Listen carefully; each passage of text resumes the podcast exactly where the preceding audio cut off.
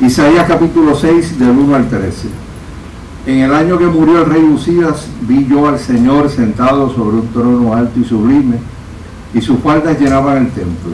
Por encima de él había serafines, cada uno tenía seis alas, con dos cubrían sus rostros, con dos cubrían sus pies, y con dos volaban. Y el uno al otro daba voces diciendo, Santo, Santo, Santo Jehová de los ejércitos. Toda la tierra está llena de su gloria. Y los oficiales de las puertas se estremecieron por la voz del que clamaba, y la casa se llenó de humo. Entonces dije, ay de mí, que soy muerto, porque siendo hombre inmundo de labios y habitando en medio de un pueblo que tiene labios inmundos, han visto mis ojos al rey Jehová de los ejércitos. Y voló hacia mí uno de los serafines teniendo en su mano un carbón encendido, tomado del altar con unas tenazas. Y tocando con él sobre mi boca, dijo, he aquí que esto tocó tus labios y es quitada tu culpa y limpio tu pecado. Después oí la voz del Señor que decía, ¿a quién enviaré? ¿Quién irá por nosotros? Entonces respondí yo, heme aquí, envíame a mí. Y dijo, anda, y di a este pueblo, oíd bien y no entendáis, ved por cierto, mas no comprendáis, engruésalo el corazón de este pueblo y agrave sus oídos, y ciega sus ojos para que no vea con sus ojos, ni oiga con sus oídos, ni su corazón entienda, ni se convierta y haya para él sanidad. Y yo dije, ¿hasta cuándo, Señor? Y respondió él, hasta que las ciudades estén asoladas y sin morador, y no haya hombre en las casas, y la tierra esté hecha un desierto, hasta que Jehová haya echado lejos a los hombres, multiplicado los lugares abandonados en medio de la tierra. Y si quedare aún en ella la décima parte, esta volverá a ser destruida. Pero como el roble y la encina, que al ser cortado aún queda el tronco, así será el tronco, la simiente santa. En la última predicación eh, yo hablé de la importancia de, congregarse. De la, bendición que es estar entre hermanos, eh, lo sanador que eso es, eh, cómo eso nos, motiva como creyentes, ¿verdad? A echar hacia adelante. Pero hoy lo que quiero compartir con ustedes es lo que nosotros venimos a buscar a la iglesia y lo que nosotros recibimos cuando llegamos a la iglesia y estamos en la presencia de Dios, cuando llegamos con corazones sinceros, cuando llegamos con corazones humillados, cuando llegamos con corazones sedientos. Eh, yo no sé cuántos aquí vieron la primera película de Jurassic Park. Este, Todo el mundo la vio, ¿verdad? Eh, hay, una, hay unas partes, bueno, eso es ficción, ¿verdad? Eso es fantasía total. Pero hay escenas que son, que son emocionantes, ¿verdad? Eh, invitan a este paleontólogo que ha estado toda su vida estudiando huesos y huesos y huesos de, dinosaurios y de 20 cosas que existieron, ¿verdad? Muchos años atrás y tratando de colocar esos huesos para construir, qué sé yo qué, pero unos esqueletos de, de unos animales, ¿verdad? Que desaparecieron de la historia de la humanidad hace siglos, ¿verdad? Y de momento un tipo se inventa un parque, se inventa una loquera y qué sé yo, y que ahora van a ver dinosaurios y qué sé yo. Y entonces el tipo necesitaba una, una eh, un permiso, un endoso. Y invitan a ese tipo para que vaya allí y él va, ¿verdad? Y una vez allí, él empieza a coger un cajito y de momento hay un valle que está lleno de dinosaurios, no lo ha visto todavía, y está con una socia, y la socia le coge la cabeza y se la vira así, mira lo que hay allá. Y cuando ve ese valle completo lleno de dinosaurios, el tipo cae así de rodillas, ¡pum! Eh, de la emoción, ¿verdad? Que, ¿verdad? que tuvo. Porque no era lo mismo estudiar huesos y fósiles que usted ve un dinosaurio ahí, en vivo, de frente. Eh, mire, algo similar le ocurrió a Isaías. eh, en esa visita que tuvo al, templo, ¿verdad? Eh, ese capítulo que leímos, o esos versos que leímos, recogen esa experiencia de ese día, ¿verdad? En que en ese culto específico, porque Isaías podía ir todos los días al templo a orar y se encontraba con gente orando allí, y se encontraba con todo el bullicio que puede haber en un templo, eh, diferentes lugares de ese templo. Pero ese día él recibió una visión que posiblemente mientras las estaba viendo la gente seguía orando a su alrededor. Todo seguía normal a su alrededor, pero él estaba viendo una visión. Y en esa visión él vio a Dios y Dios le habló. O sea, eh, y tuvo una visión espectacular del poder y de la grandeza de Dios. O sea, yo siempre he dicho, hermano, que Dios le puede hablar a todo el mundo. Y Dios le quiere hablar a todo el mundo. Pero depende con la actitud del corazón que uno llega. Y uno puede estar en un sitio eh, que estén pasando muchas cosas y usted puede estar transportado hasta, el tercer cielo. Y mientras todos pueden estar cantando y qué sé yo, ustedes pueden estar ahí en un éxtasis, embollados con el Señor y Dios hablándole. ¿Cuál es el trasfondo histórico ¿verdad? De, este, de este pasaje? 740 eh, años antes de, Cristo. A Israel le iba súper bien económicamente. Eh, los proyectos estaban saliendo, los negocios estaban echando hacia adelante, la gente estaba prosperando, a pesar de que ellos estaban bien duros militarmente, había paz en ese tiempo. Y espiritualmente hablando, algo similar ocurre cuando las naciones y la gente está bollante, ¿verdad? Y es que la mucha afluencia económica a veces hace que la gente pues se ponga apática a las cosas espirituales y, diga yo tengo todo lo que yo necesito, estoy bien, algunos pues dicen, pues Dios, está conmigo, Dios me está bendiciendo.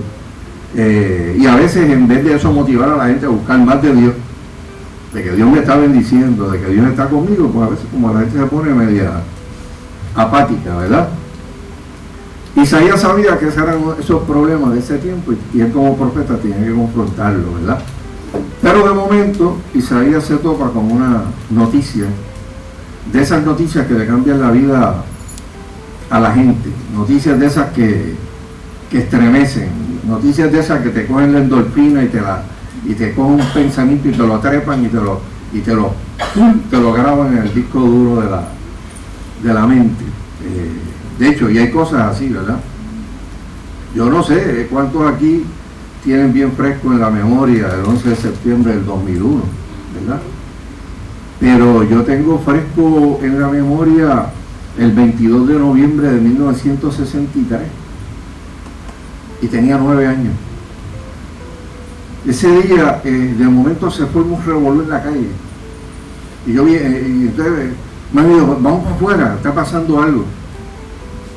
Eh, y cuando salimos a, estábamos en Santa Juanita, Bayamón, y la gente estaba llorando en la calle. Y y otros tenían temor, ¿qué va a pasar? ¿Qué va a pasar?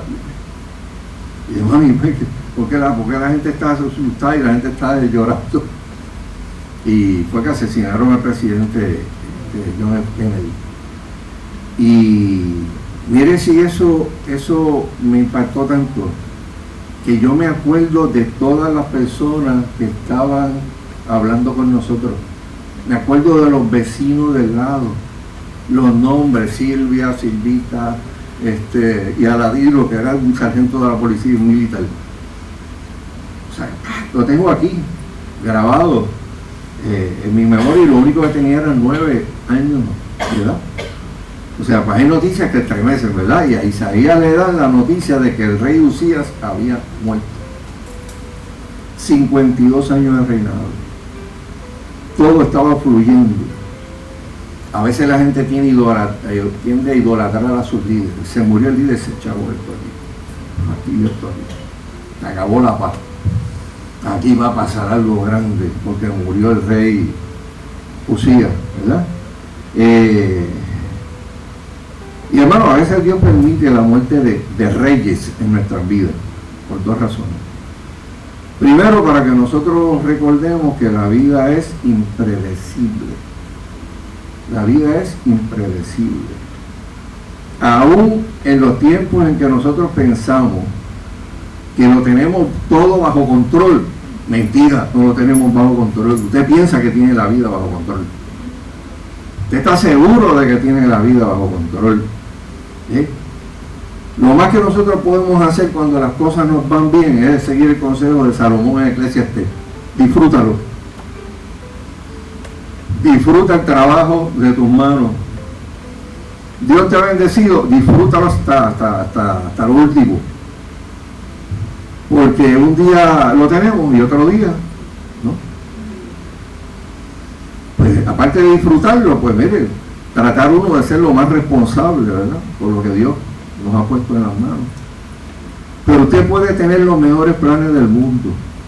Usted puede haberlos planificado al pelo, al detalle. Y aún así, la vida es incierta. Tú planificas, pero hay unas fuerzas mayores que tú que determinan si eso va a ocurrir.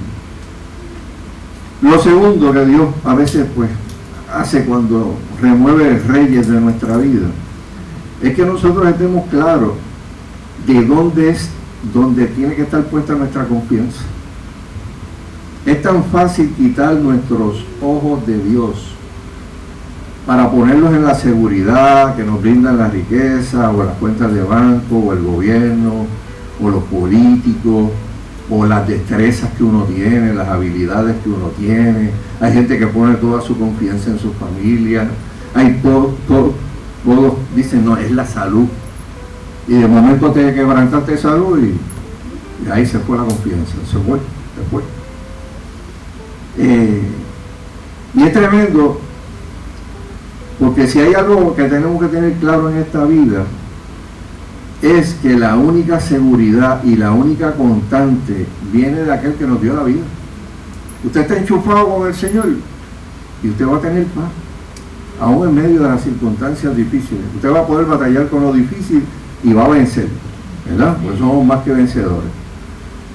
Y es en esa situación difícil y de incertidumbre de la muerte del rey que el profeta Isaías va al templo y se acerca.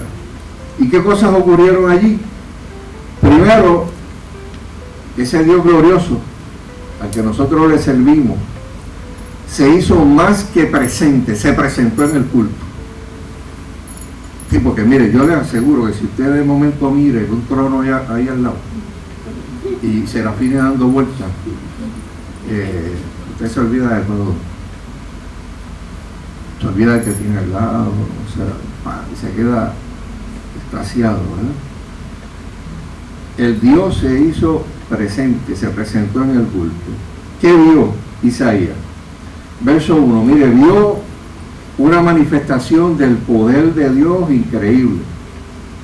O sea, el Dios Todopoderoso, el que creó los cielos y la tierra.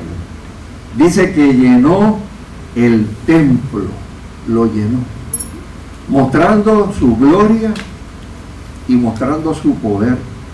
Dice el verso 1 que lo vio sentado en su trono, o sea, vio su majestad. Un trono impresionante Imagínese el trono donde se sienta Dios.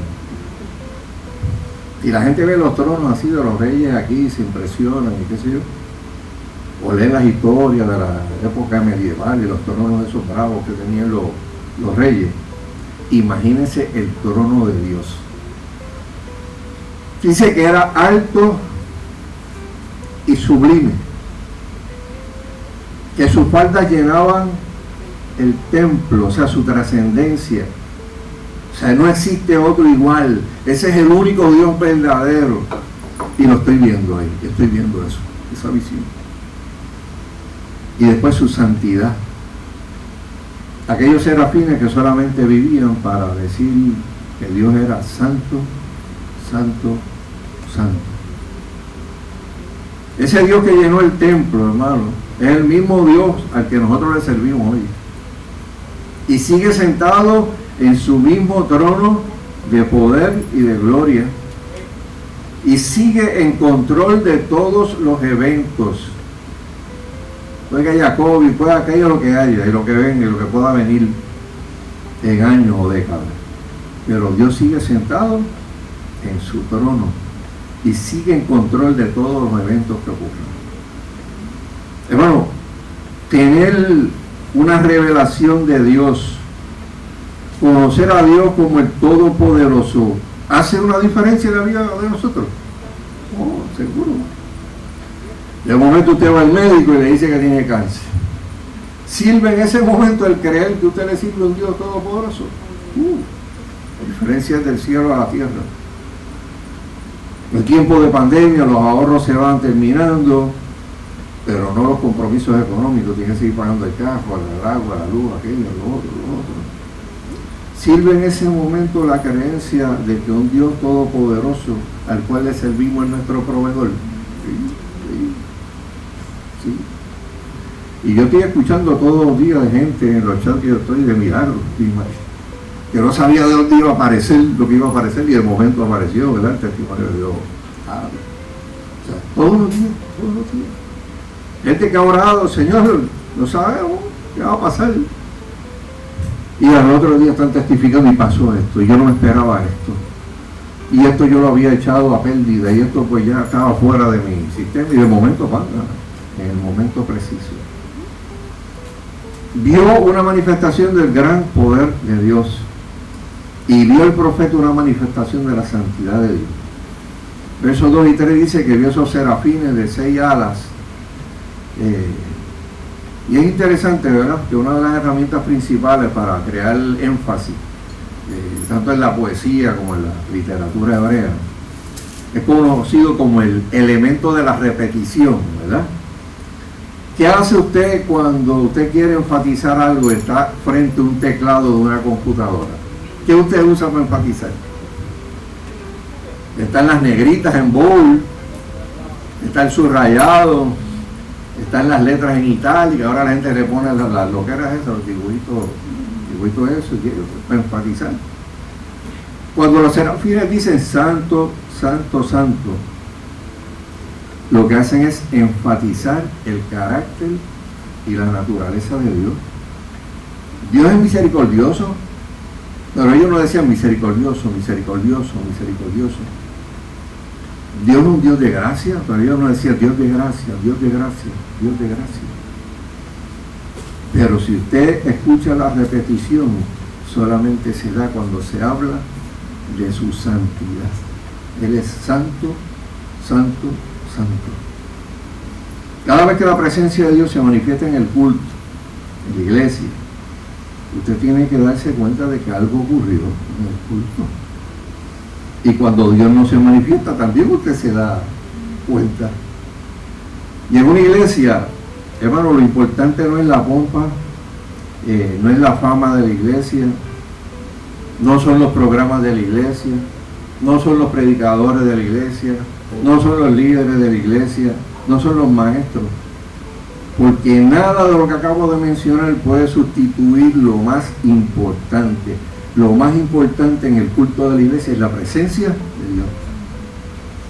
Dios está o Dios no está. ¿Verdad? La presencia de Dios es la única que hace una diferencia. Aquí lo primero que vimos fue que el Dios glorioso, al que le servimos, se hizo presente. Un evento que nunca olvidó eh, Isaías. Lo segundo, cuando tú estás en la presencia de Dios y en medio de su santidad, el pecador sale a flote. El pecador sale a flote. Porque nadie puede estar delante de la presencia de Dios, un Dios santo, y uno no mirarse para adentro. No, no es Dios. Él es santo, pero yo soy pecador. Y el pecador tuvo que hablar ahí en esa visita al templo, Isaías no solamente vio el poder y la santidad, sino que también se vio así mismo. La primera mirada fue ver quién Dios era. La siguiente mirada fue ver quién era Él. Y lo que Isaías vio para allá adentro no le gustó. Y como resultado no le quedó más remedio que confesar. confesar delante de la presencia de Dios. ¿Qué vio Isaías en sí mismo que lo hizo confesar su pecado?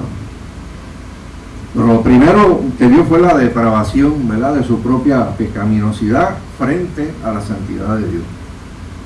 Eh, verso 5, entonces dije, ay de mí, soy muerto, porque siendo hombre inmundo de labios y habitando en medio de pueblo que tiene labios inmundos, han visto mis ojos al rey Jehová de los ejércitos. Cuando Isaías habla de, un hombre inmundo de labios, no se refiere que, meramente cuando habla de inmundo, sucio, no. O sea, cierra el significado de, de profano. De profano. Y dice que ese pueblo también era de labios inmundos, labios profanos, que solo se abrían para hablar lo que no convenía. Chisme, vacilones, indignos en contra del prójimo, mundanalidad a todo lo que da. O sea, ese pueblo no se reunía, eh, oye, tenemos que hacerle justicia a los oprimidos, eh, no se reunían, eh, ¿cuándo es que vamos a hacer la próxima buena obra para... ¿Sabes que no así? O, wow, de verdad que nosotros como pueblo de Israel estamos bien alejados de Dios, vamos a arrepentirnos. Es más, vamos a un culto de oración para arrepentirnos. El pueblo de Israel se levantaban por la mañana a hablar.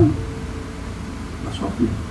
Hablar lo que el mundo habla, cosas vanas, cosas completamente inútiles. Se recuerdan que el apóstol Pablo dio un consejo que si usted iba a pensar en algo, debía pensar en, unas cosas que tuvieran unas características.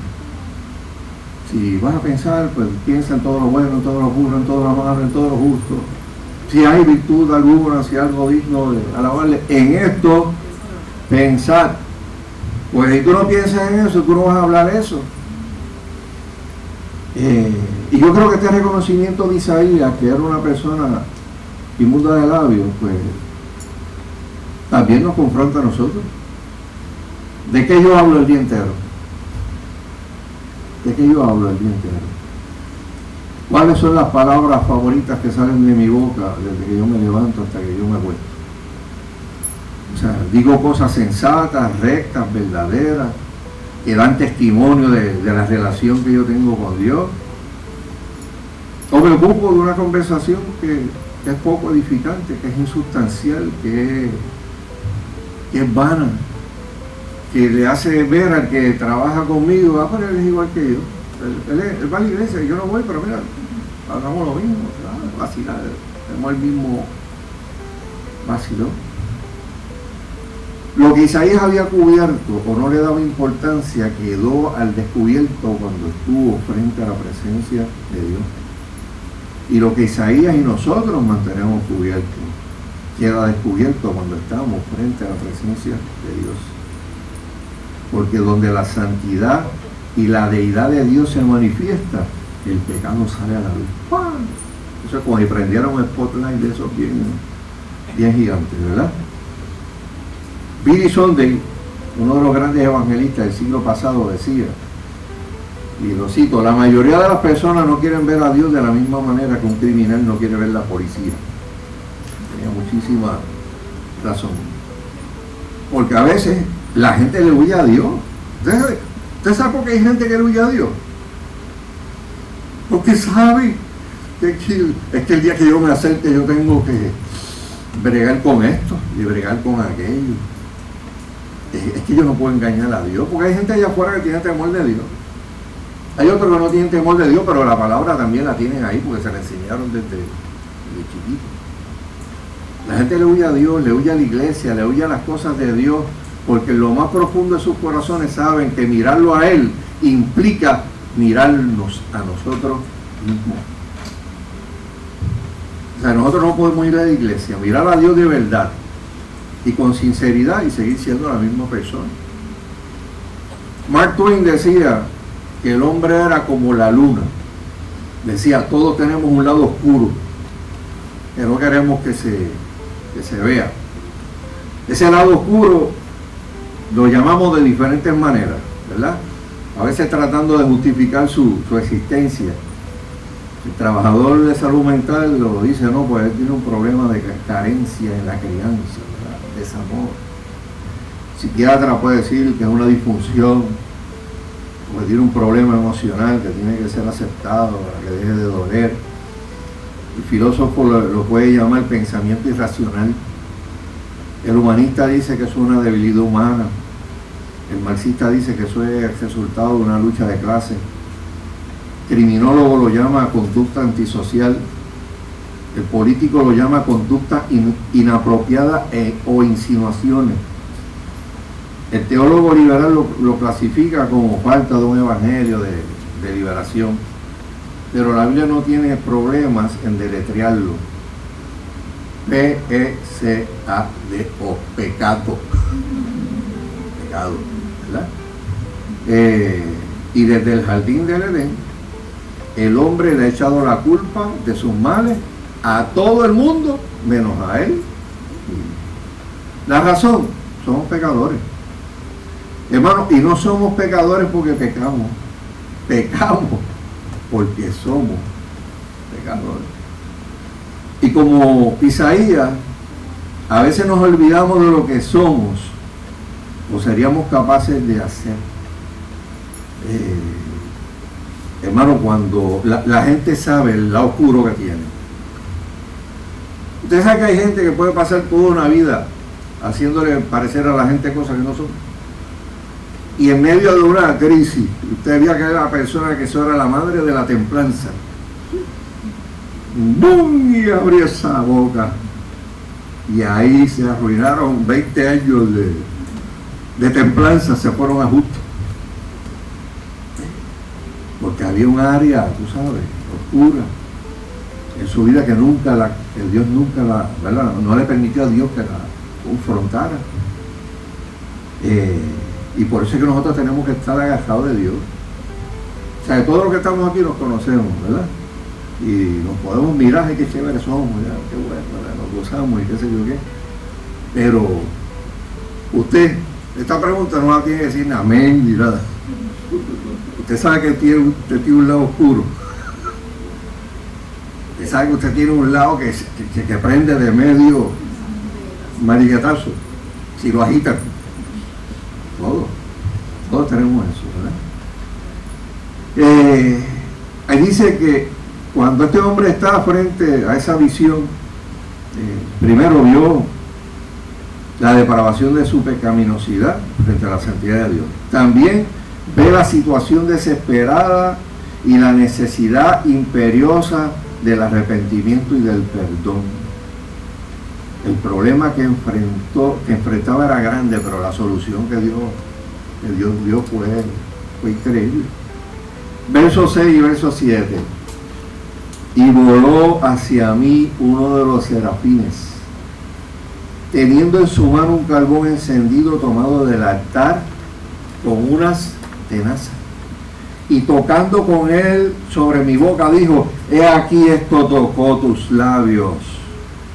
Es quitada tu culpa, limpio tu pecado.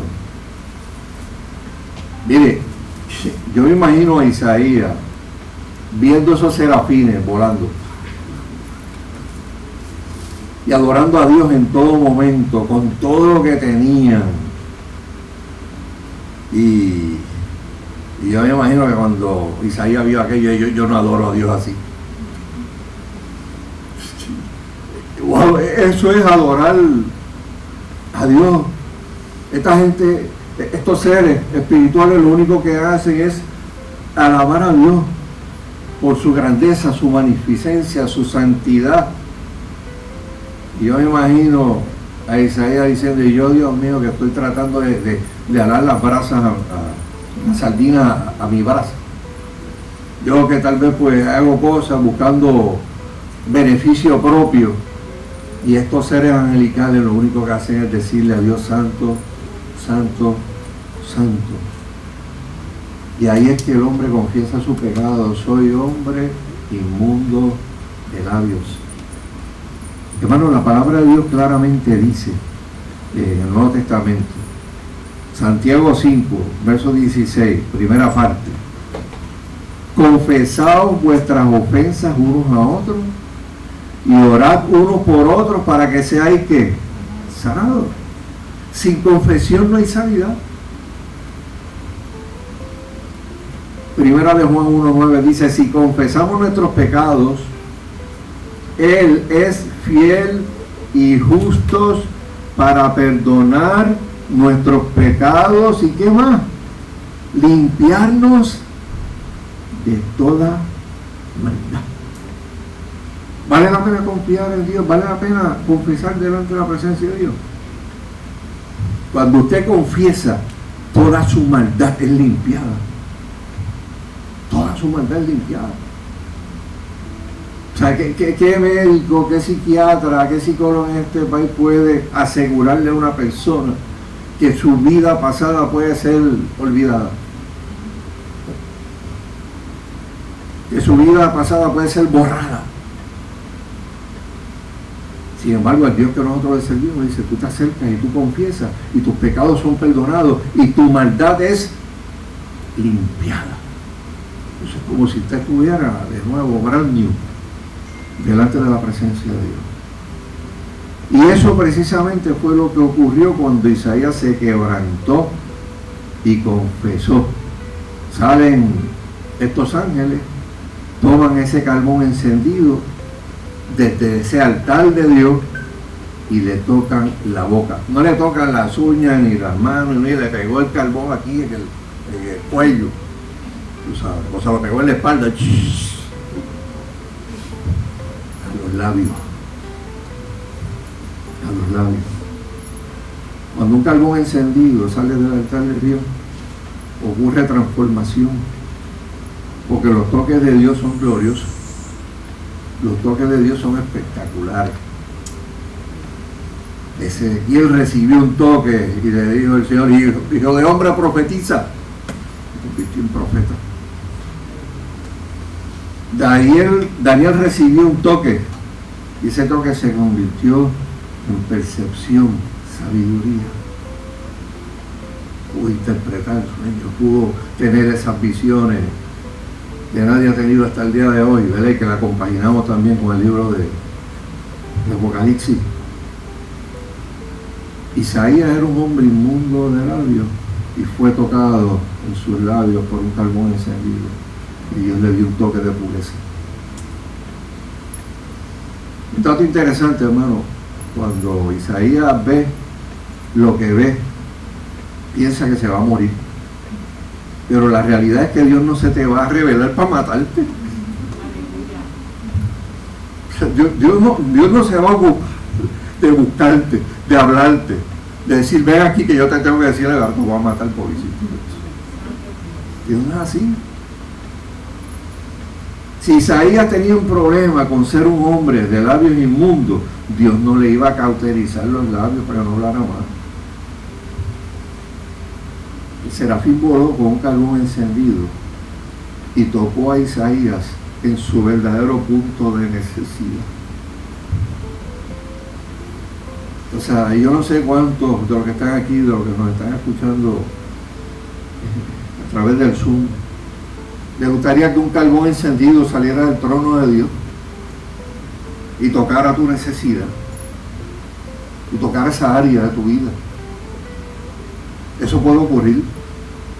Pero tú te tienes que quebrantar delante de Dios.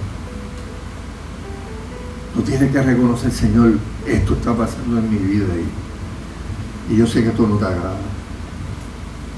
Y yo, sé que yo no puedo dar testimonio de la verdad mientras estas cosas sigan ocurriendo en mi vida. Señor, yo necesito un toque Y cuando la gente hace eso de corazón, mira, esos mismos ángeles todavía bajan con carbones encendidos y te tocan en el lugar y en el punto de verdadera necesidad. El toque de Dios es uno que transforma, que redime, que reconcilia, que restaura, que revela, que separa, que liberta, que renueva. Y Dios tomó un hombre quebrantado en pedazos y lo restauró, lo reparó Hizo más que eso, lo envió al ministerio también. tomó un hombre pecador y lo convirtió en profeta. Esto es lo grande de la palabra de Dios. Si solamente los grandes y los santos y los que nunca cometen pecado son los que Dios usa, pues estaríamos todos chavos. Pero Dios usa a la gente, aunque en el mundo se arrastró, eh, que hizo 20 cosas horrendas. Porque al Dios no le importa dónde tú hayas estado, qué tú hayas hecho. Lo que importa es que tú vengas a sus pies y le digas, Señor, aquí yo estoy delante de tu presencia. Reconozco que soy pecador y reconozco que necesito un toque de tu mano. Y cuando eso ocurre, pues Dios hace lo que tiene que hacer, ¿verdad? Tomó un hombre que había sido inmundo de labios y no solamente lo hizo profeta, lo hizo portavoz, lo convirtió en voz de él. Tú eras hombre inmundo de labios, pero ahora tú vas a usar esa boca para hacer mis labios. Yo voy a hablar a través de ti. Eso es grande, hermano. Eso es grande. Eso es poderoso. El toque de Dios, hermano, solamente se puede conseguir en la presencia de Dios. No hay otro lugar. Y como dije, no importa quién sea, dónde hayas estado, qué hayas hecho en tu vida, la única esperanza para ti es el toque de Dios. Es el toque de Dios. Lo último que vemos en este pasaje es cuando el Dios Todopoderoso llama. Después oí la voz del Señor que decía, ¿a quién enviaré? ¿Quién irá por nosotros? Entonces respondí yo, heme aquí, envíame a mí. Ese fue el turning point. Ese fue el momento de Isaías. Desde ese momento se convirtió en una, en una fuente y en una fuerza indetenible al servicio de Dios. Y no lo mandó a coger aplauso. El llamado no fue, vete allá, ya esté grande, ya esté millonario, esté aquí con cuenta de la religión. Vete allá, muchachos, te van a llamar de todas las emisoras, te van a incluir influencer, va a tener video eso no fue el llamado de, Dios Isaías, lo leímos. Vete allí, esa gente no te va a oír, eh, me, vas a sacarle los oídos y van a ver y no van a poder ver. Su trabajo no sería fácil. Verso 9 y 10 lo dice. Anda y vi este pueblo, oíd bien y no entendáis, ved por cierto, mas no comprendáis. Engruésame el corazón de este pueblo, agrava sus oídos, ciega sus ojos, para que no vea con sus ojos ni oiga con sus oídos, ni su corazón entienda, ni se convierta, ni haya sanidad para él. Profeta Isaías, a pesar de un llamado así, fue fiel a su llamado día tras día, mes tras mes, año tras año. ¿Qué vio para hacerlo mantener tan fiel?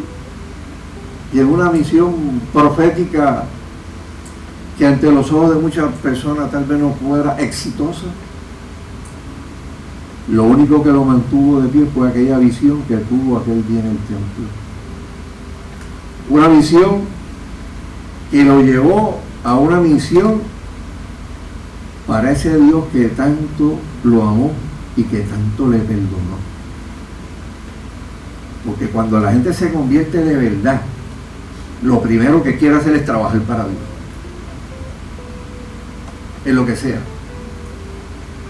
Cuando se convierte de verdad, o sea, digo, digo, convertirse de verdad, es que usted sabe que usted le perdonaron un pecado, que le perdonaron unos pecados, que usted no era digno, de que lo perdonaran de la manera, de esa manera, que lo trataran como lo ha tratado Dios.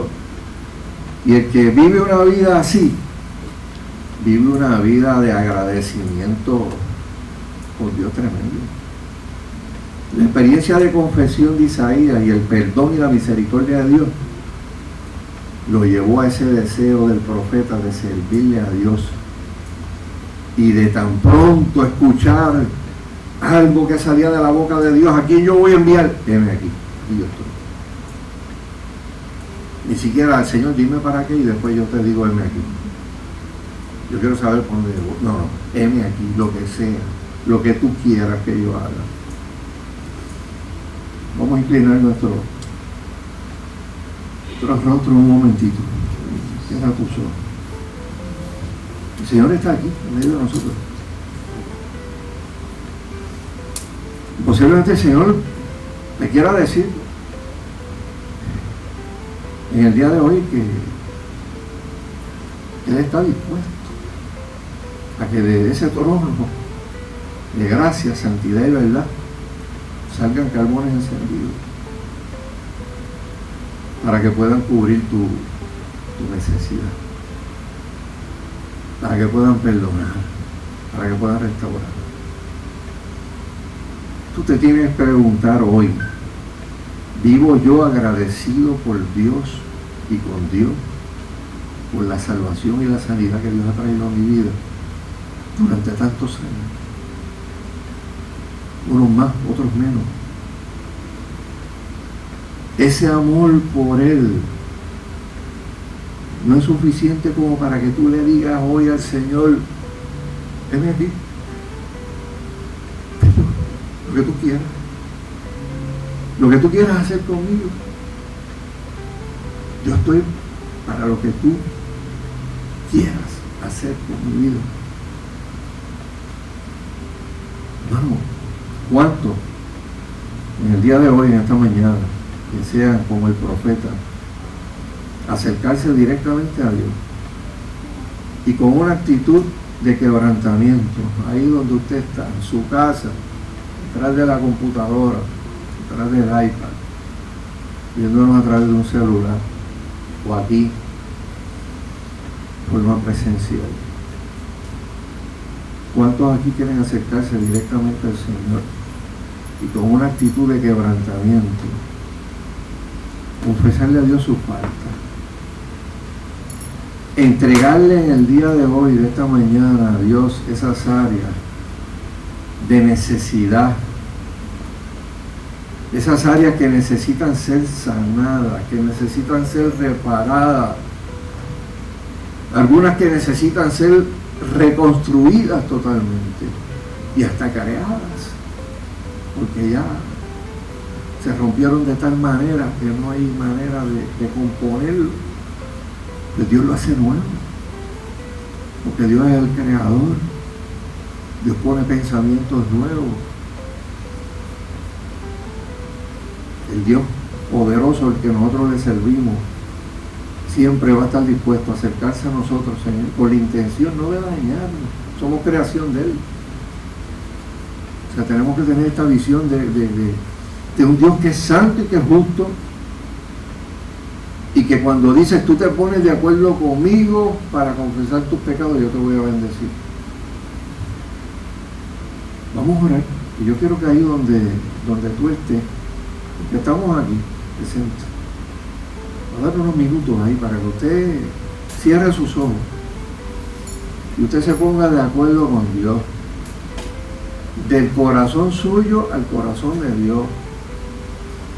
Te quieres poner en pie, te pones en pie, ¿verdad? Como, como, como señal de que sí, yo, yo, yo quiero, yo quiero, yo quiero ese toque del Señor el día de hoy. Y piensa en ese Dios y en esa majestad de Él. Y tú estás delante de Él en este momento. Ese Dios que tiene el poder sobre tu vida. Ese, ese Dios que con una sola palabra puede cambiar muchas cosas. Con una palabra se quiebra el cordón de plata y volamos. Y se acabó esto de este mundo pero también con una palabra puedes restaurar, puedes sanar.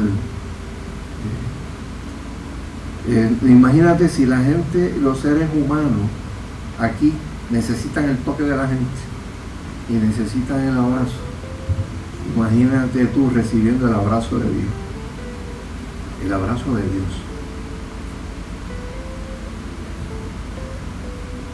El abrazo y el toque del Señor. Padre, en el nombre de Jesús, Señor, nos acercamos delante de tu presencia en esta hora, Señor, con, con corazones sinceros, Señor, con corazones quebrantados. Reconociendo que somos pecadores, Señor. Reconociendo, Señor amado, que todavía hay muchas cosas, Padre amado, que tú tienes que trabajar en nuestros corazones, Señor. Y nosotros queremos acercarnos delante de tu presencia y como dice tu palabra, estar a cuentas contigo. Y nosotros queremos depositar unas cargas a los pies de la cruz en esta hora, en este tiempo, Señor. Queremos decirte, Señor, perdónanos, Señor, perdónanos, Señor. Hemos sido negligentes en muchas cosas, Señor. Hemos sido negligentes en la búsqueda de tu rostro, Señor. En amarte con todo el corazón como para tener un deseo profundo de servirte, Señor amado, en todas las áreas que tú quieres que nosotros sirvamos, Señor. Y por eso nosotros nos arrepentimos, Señor amado, en esta hora. Y por eso nosotros te damos gracias, Señor amado, porque tenemos esa oportunidad de acercarnos, Señor. Y que podemos tener la seguridad de que tú eres un Dios bueno. El, Dios que quiere, Señor amado, cosas tremendas para, para nosotros, promesas tremendas. Dice el profeta Isaías, no tienes pensamientos de mal para nosotros porque somos tu creación, Señor amado. Porque hemos llegado a conocerte a través de tu palabra, Señor. Yo te pido, Dios, Señor, en, esta hora, Señor, en todos los que estamos aquí presencialmente, todos los hermanos que están en sus casas, Padre. Eh, señor, aquellos que están ahora solitos en su casa, Señor amado, que pueden tirarse de rodillas y pueden, que pueden llorar, pueden gemir, Señor Padre, que tú hagas una obra, Señor, maravillosa, Señor, en la vida de cada uno de ellos, Padre. Sobre todas las cosas, Padre amado, que entiendan que una vez abrimos nuestros labios y confesamos, tú eres fiel y justo para perdonar nuestros pecados y toda nuestra maldad es quitada, es limpiada. No hay diablo que pueda venir a acusar por unos pecados que fueron arrojados a lo profundo de la mar. Tan hondo y tan hondo están que jamás en la vida me voy a volver a encontrar con ellos. No fueron perdonados, no me pueden venir a acusar, no me pueden venir a crear dolor en el alma, en el corazón. Yo te pido en esta hora que tú limpies corazones, Señor amado. Que tú limpies mentes, Padre Celestial, oh Dios que tú pongas, Señor amado, carbón encendido sobre nuestros labios, para que todo lo que salga por nuestros labios edifique, consuele, exhorte, dé testimonio de la verdad. Demuestre que estamos caminando contigo, Señor. Y que traiga sanidad también a la gente que nos rodea, Señor. Padre, gracias, Señor amado, porque sigue sentado en el trono y la visión que tuvo el profeta Isaías es real y verdadera, Señor. Ayúdanos en nuestros tiempos de oración privada, Señor, a acercarnos a ti y verte sentado en ese trono, Señor. Y ver esos seres, Señor amado, adorándote todo el tiempo, Señor. Para que podamos reconocer, Señor amado, que no hay una cosa más bonita en esta vida, Señor, que tener una vida de adoración y de alabanza delante de ti.